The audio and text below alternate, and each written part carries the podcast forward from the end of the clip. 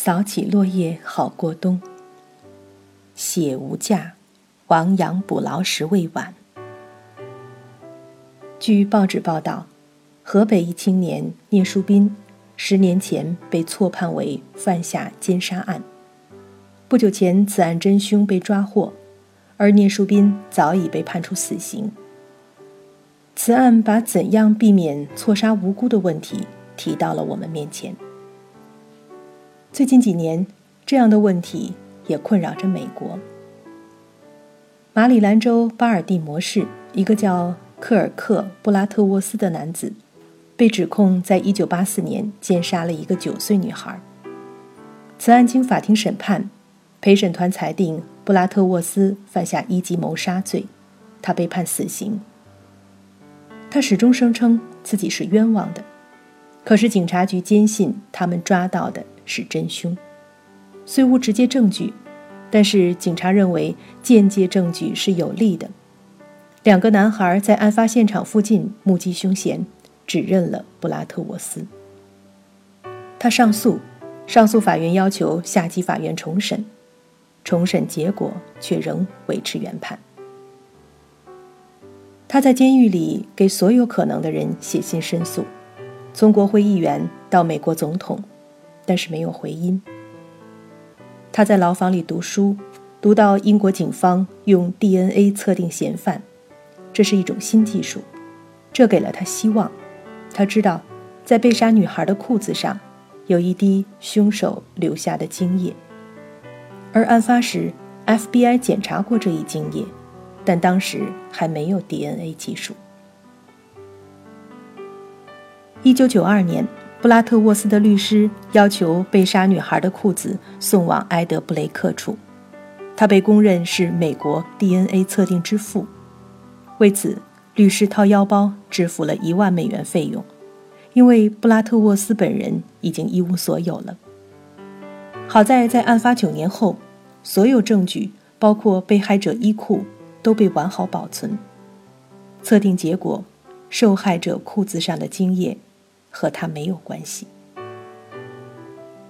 根据律师和州检察官预先谈定的条件，这一证据又被送往 FBI 的实验室再次检验，再次得出同样结果。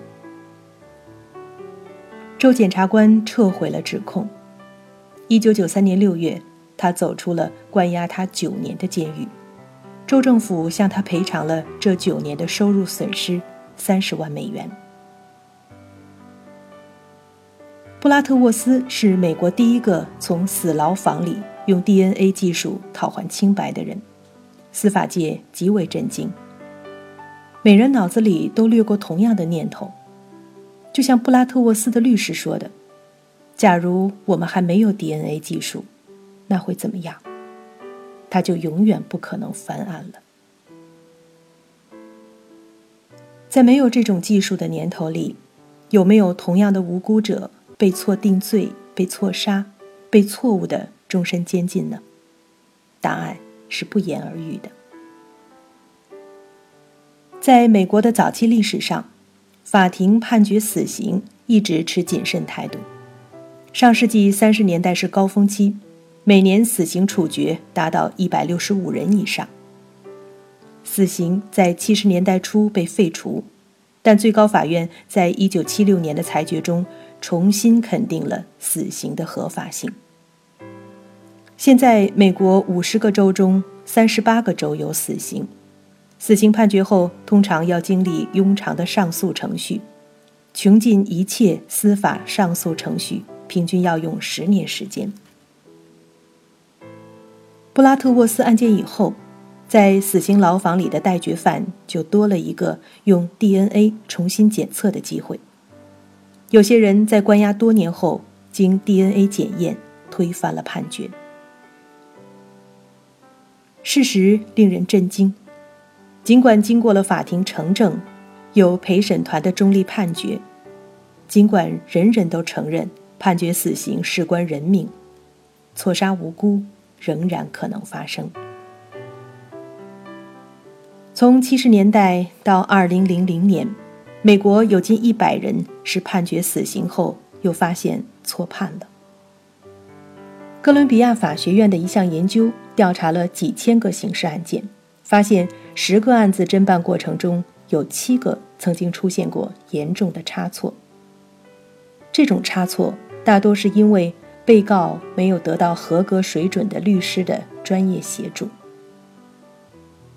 一九九八年，伊利诺伊州的一位死刑犯安东尼·波特尔在死牢房里关押了十六年后。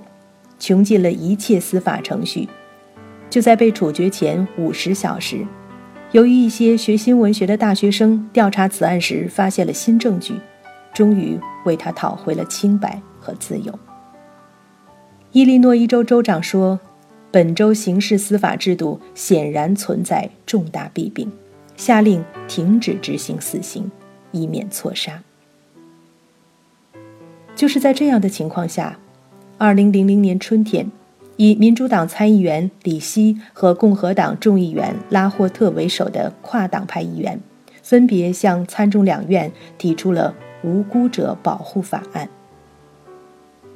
该法案的主要内容是：一、运用 DNA 检测技术，让已经被判定罪的在押者也有重新检测 DNA 证据的机会；二、要为刑事被告提供合格的。专业律师协助。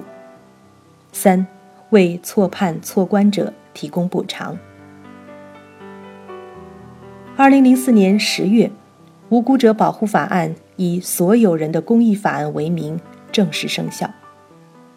这个法案有 DNA 检测的规范，提供改善资金、训练和提高重大刑事案的辩护质量，特别是提高死刑案的辩护水平，也为受害者家属提供协助。该法案还规定，在今后五年内提供两千五百万美元，专门用于已判罪的在押犯重新检测 DNA 证据。这一计划以布拉特沃斯的名字命名，就叫科尔克·布拉特沃斯定罪后 DNA 检测计划。布拉特沃斯在英语里可解读为“血的价值”。他用自己走出死牢房的经历证明，血无价，人命无价，只有亡羊补牢，才能对得起以往的冤魂。布拉特沃斯说：“这一立法非常重要，因为它有助于防止把无辜者送进死牢房，有助于抓住真正有罪的人，有助于防止新的冤案出现。”我想，河北青年聂树斌被冤杀一案，也应该引起我们检讨司法制度，否则社会对不起他，也对不起他的家人。